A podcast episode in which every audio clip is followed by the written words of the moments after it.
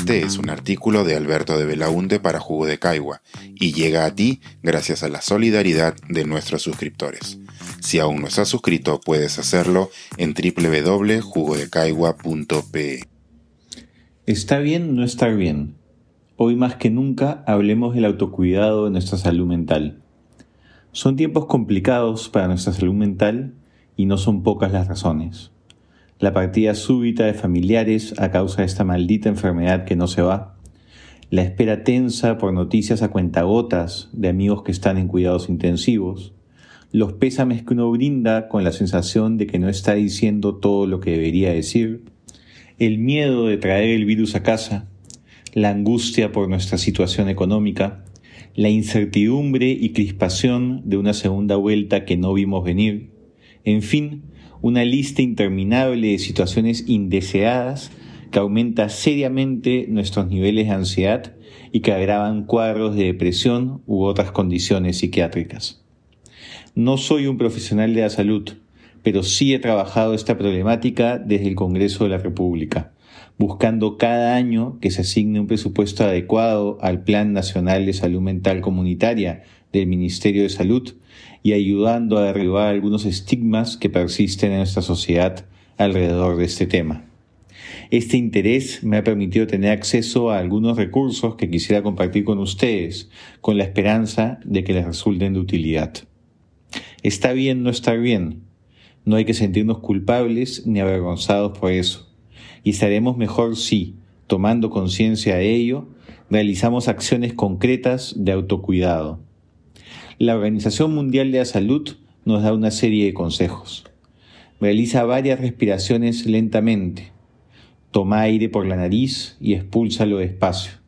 De esta forma puedes ayudar a reducir el estrés.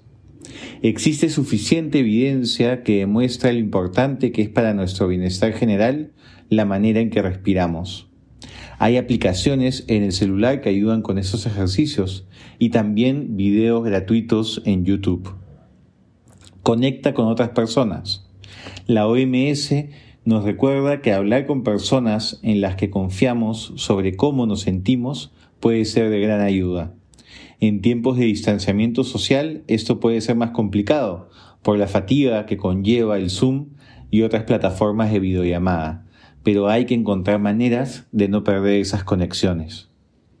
Mantén una rutina saludable.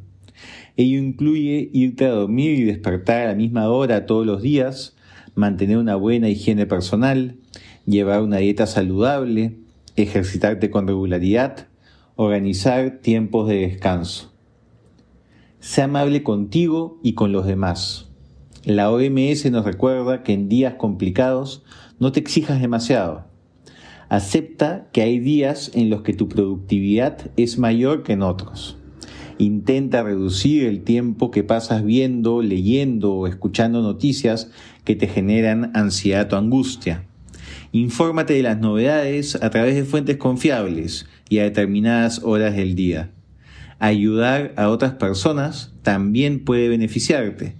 Si está en tus manos, ofrece apoyo a personas de tu entorno que puedan necesitarlo. Pide ayuda a los demás. No dudes en buscar apoyo profesional si crees que lo necesitas. El Ministerio de Salud cuenta con recursos en su web institucional y pone a su disposición un contacto telefónico 133 opción 5. También existen cuentas que uno puede seguir en redes sociales con información confiable y útil. Por ejemplo, recomiendo seguir a la psicoterapeuta Yael Valdés Querol, en Facebook e Instagram. Recientemente ha compartido consejos sobre cómo lidiar con la coyuntura política y la crispación que suele generar, y siempre aborda las diversas problemáticas de manera clara y didáctica. Otra gran fuente de información es el podcast Una aventura humana de Juan Diego Calisto, con temas tan relevantes como la importancia de dormir bien o la vulnerabilidad como fortaleza. También pueden encontrar una extensa lista de TED Talks sobre el tema de salud mental con enfoques frescos e interesantes. Debemos normalizar las conversaciones sobre el autocuidado, sobre la salud mental y sobre no estar bien. Intercambiar entre nosotros consejos y recursos. Ser amables y comprensivos con los demás. Al igual que con la pandemia, esta situación difícil la superaremos mejor juntos. Este es un artículo de Alberto de Belaunde para Jugo de Caigua y llega a ti gracias a la solidaridad de nuestros suscriptores.